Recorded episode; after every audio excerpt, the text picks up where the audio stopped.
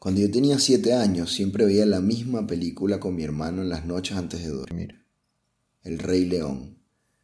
No sé qué tenía esta película que me llamaba tanto la atención, pero había una escena en específico que era como la escena que más odiábamos, que más tristeza nos daba, pero que al mismo tiempo más nos llamaba la atención. Esa escena que representaba traición, ganas de obtener poder e incluso la muerte de la persona más importante en tu vida.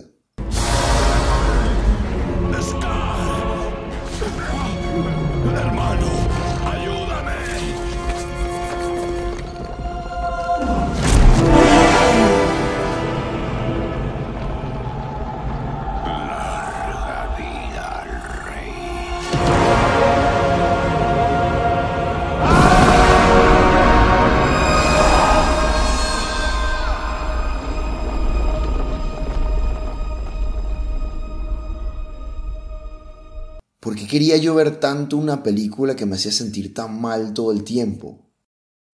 Aquí Norman para hablarles de enfoques.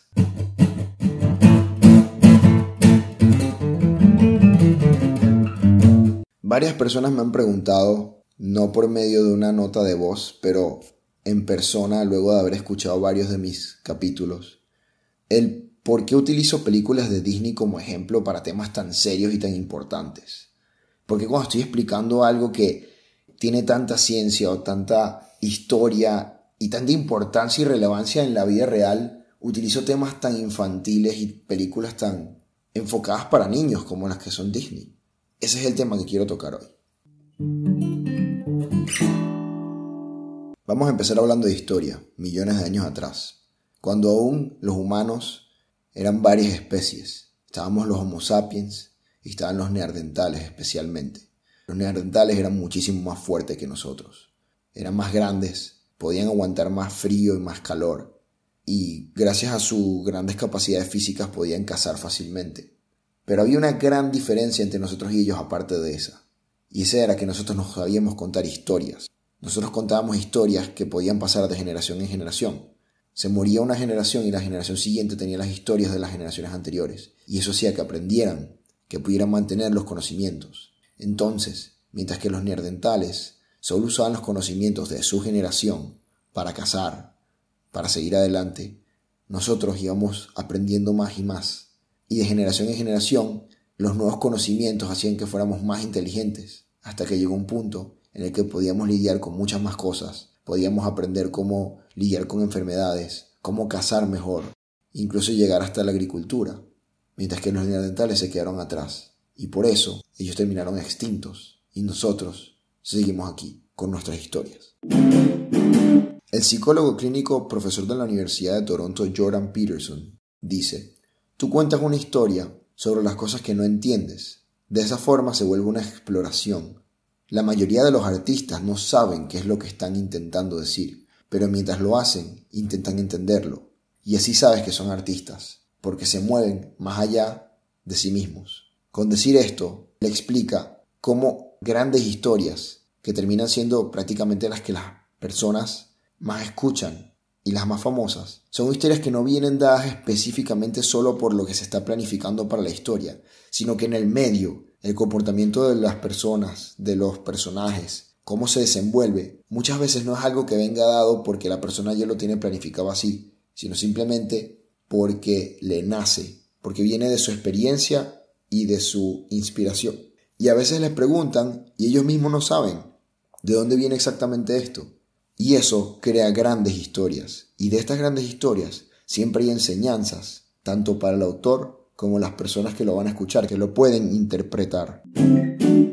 Sigamos con la historia, pero varios años después. Hace muy poco tiempo empezamos a descubrir que antes del cristianismo existían las filosofías, especialmente en la antigua Grecia, donde muchos filósofos diferentes seguían distintas metodologías para vivir, que ellos llamaban filosofías. Estas se habían perdido por completo, pero luego, gracias a varios hallazgos arqueológicos, hemos estado encontrando más y más de estas. Y gracias a eso es que hemos podido aprender muchísimo más, tanto sobre la ciencia de antes como de la mente y los estudios de la psicología y de las formas de vivir de las personas de antes, que incluso nos han ayudado a entender mejor el futuro hoy en día.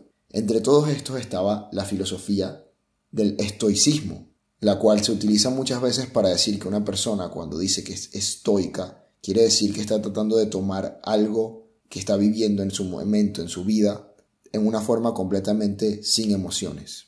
Esto es una forma muy poca precisa de explicar en realidad todo lo que conlleva la filosofía estoica. Pero aparte de eso, entre las cosas que no están explicadas con esto, está que los estoicos en su tiempo utilizaban ídolos para tratar de responder la pregunta de cómo aprendemos a llevar los roles de nuestra vida. Algo que parecía muy importante y que en realidad lo es.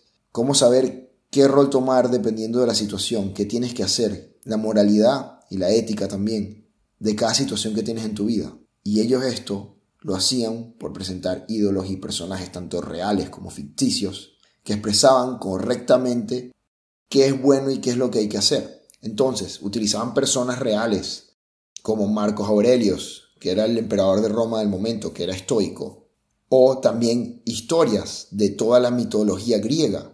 Y toda esta mitología, todas estas historias, a veces las escuchas y podrás pensar que no tienen tanto sentido, que son simplemente una historia que parece hasta un cómic de hoy en día, como los dioses de distintos tipos, pero en realidad todos, todos representan distintos comportamientos humanos. Cada dios, cada habilidad y cada situación y cada decisión que ellos tomaban iba dada exactamente por algún rol de alguna persona, ya que estas historias venían de personas, y ellos podían utilizar lo que ellos sabían que estaba bien que ni siquiera el autor lo sabía, el autor lo había hecho simplemente por su inspiración, pero terminaba siendo parte de lo que ellos en su subconsciente pensaban y que completamente estaba bien. Y con esto, contar una historia que resonaba en las personas y hacía que ellos mantuvieran todos esos morales y esas éticas, gracias a esa historia.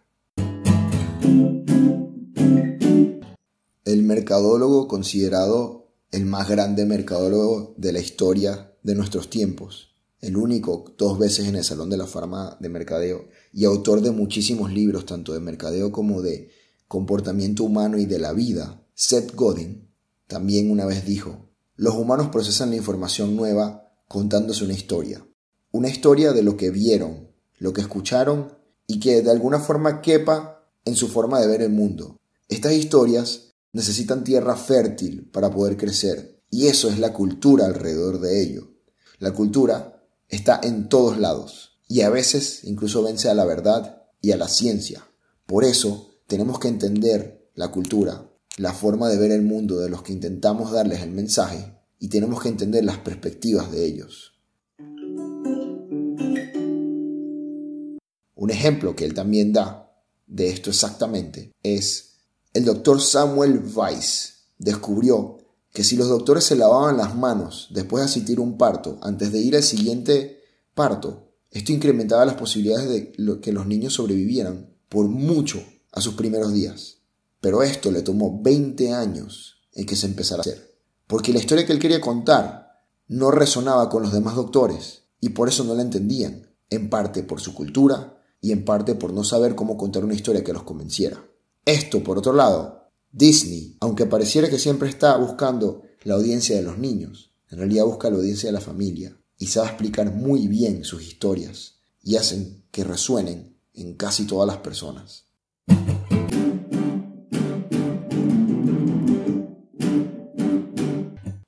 Hablando de historias de Disney, podemos dar el ejemplo de la película Moana. En esta película hay una historia que se cuentan todas las personas de la isla, en la cual se refiere a que las personas no deben ir más allá del arrecife, porque hay peligros increíbles de ese lado que pueden llegar a matarlos. Y esta historia estuvo hecha para proteger a todas las personas de la isla. Y ellos mantenían la historia como que hay un demonio, hay algo horrible después del mar. No podemos ir hacia allá. Esto no resonaba en la cabeza de Moana. Ella siempre quería ir más allá. Hablaré con el consejo. Tal vez ¿Qué tal si estamos pasando el arrecife? Nadie tiene que pasar el arrecife. Lo sé, pero si ya no hay peces en la laguna Moana. y hay todo un océano, Tenemos una regla. una antigua de cuando había peces. Una regla que nos mantiene a salvo. Pero es que- En lugar de arriesgar a nuestro pueblo con tal de entrar de nuevo en el agua.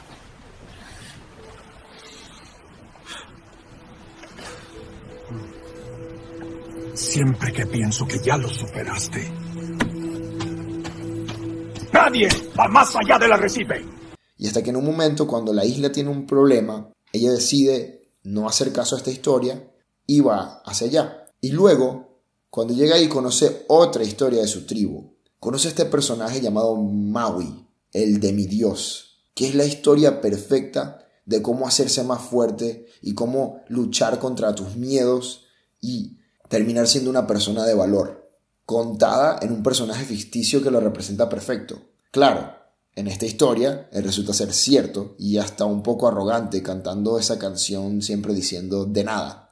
Así que me parece que lo que tratas de decir es gracias. Gracias. De nada. Eh, ¿Qué? No, no, no. Eh, yo nunca. No dije.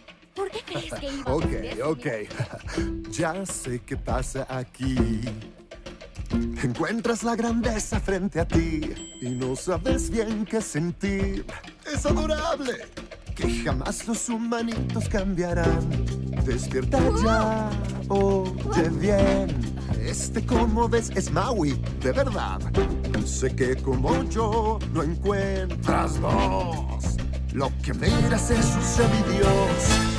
Yo solo sé decir de nada por el mar, el cielo, el sol. Pero esa es la magia de Disney. Como las historias que han protegido a las personas y les han enseñado a los humanos siempre un mensaje, son las que hacen que ellos puedan seguir adelante. En este caso, una historia para protegerlos y otra historia, que en este caso termina siendo el héroe de la película, para enseñarles cómo seguir adelante y cómo ser buenas personas. Entonces, cuando me preguntan, ¿por qué Disney?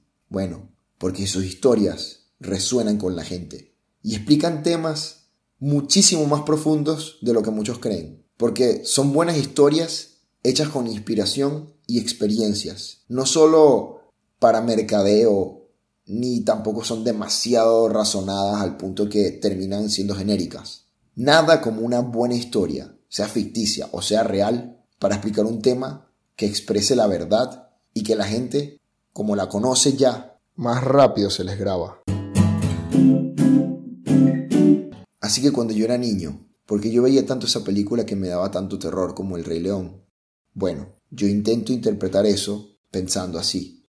Así como tantas personas ven películas de terror para entender y sentir algo que no les pasa el día al día, pero que es importante para ellos saber que puede existir y que puede llegar a pasar. Yo en ese momento tenía todo. Tenía mi familia, tenía mi hermano, estaba muy estable y era muy feliz. Y eso era lo peor que yo podía pensar que me pasara. La traición de mi hermano, que se me muriera alguien tan importante como mi padre, el no poder llegar a ser alguien grande como probablemente en algún momento quería llegar a ser. Y de alguna forma eso me atraía, la idea de estar preparado para una tragedia. Y eso resonaba y me hacía entender mucho más a las personas que sí habían pasado por esas situaciones. Y aunque parezca algo muy profundo, es algo que en un momento uno de niño no lo entiende, pero probablemente eso es lo que te hace llegar a ver y a quedarte tan pegado con historias y con cosas así.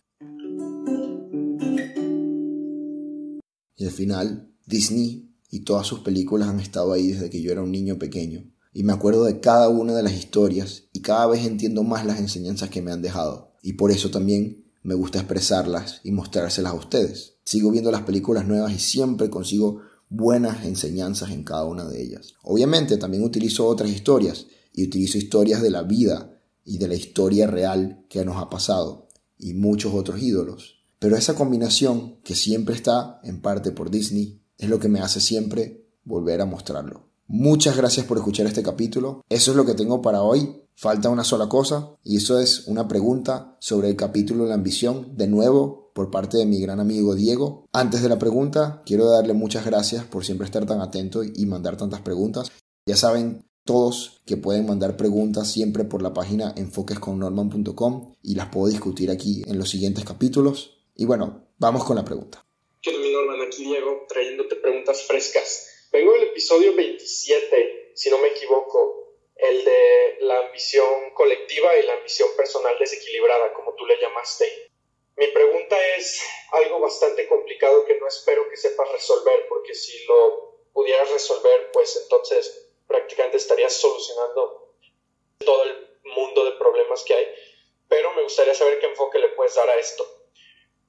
¿Cómo crees que deberíamos de lidiar con las personas que están completamente convencidas de que su ambición personal desequilibrada, como tú le dices, su ambición egoísta, es lo único que importa?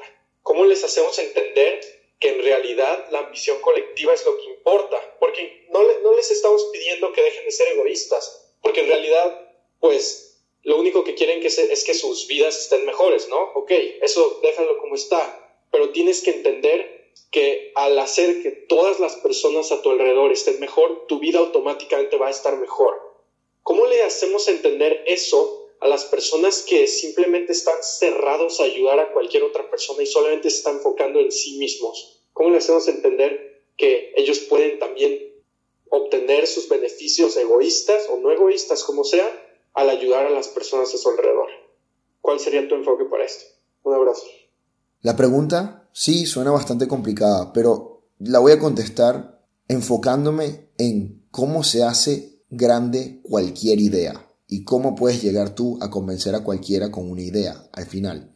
En lo grande, no en lo individual. En lo individual es mucho más complicado, pero en lo grande las ideas crecen porque se contagian. Mientras más hablemos del tema, y demos el ejemplo, más personas se darán cuenta de que ese es el camino. Un ejemplo específico de este tema es cuando la empresa Atari se creó, la empresa que revolucionó el mundo por crear videojuegos por primera vez, y se mudó a lo que hoy en día se conoce como Silicon Valley. En aquel momento aún no era conocido como el Silicon Valley, pero ellos al mudarse ahí y montar la empresa, ellos cambiaron algo comparado con todas las demás empresas. Eran los años 70 y todas las empresas tenían este método en el que todo el mundo tenía que trabajar de cierta hora a cierta hora con un día completamente estricto y tratando a todos sus empleados simplemente como máquinas en las cuales si trabajaban ciertas horas y hacían exactamente lo que tenían que hacer, se les daba su dinero y no importaba más nada. Pero Atari cambió esto completamente. Ellos tenían un sistema en el cual las personas podían trabajar a las horas que ellos quisieran. Total, que fueran a trabajar todos los días y entregaron lo que tenían que entregar. Aparte les daban comida gratis, bebidas. Tenían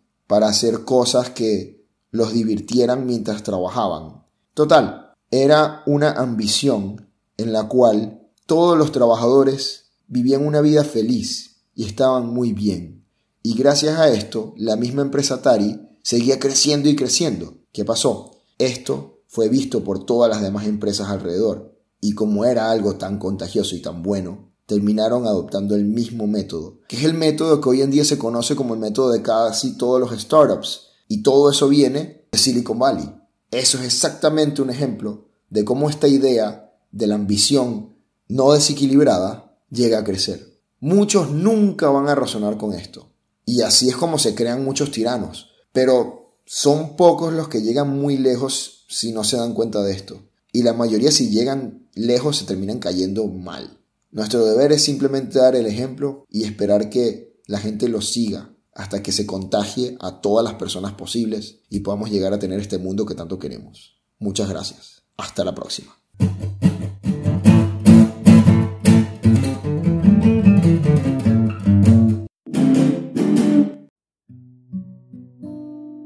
Una situación puede pasar de ser muy mala a muy buena solo con un cambio de perspectiva. El enfoque que le damos a cada momento de nuestra vida determina el camino que vamos a seguir y qué tan felices podamos ser. Me llamo Norman. Dependiendo de con quién hables te dirá que soy muchas cosas diferentes. Es cierto que soy multifacético, pero sobre todo soy humano. Un humano que le gusta reflexionar sobre el enfoque que le damos a la vida.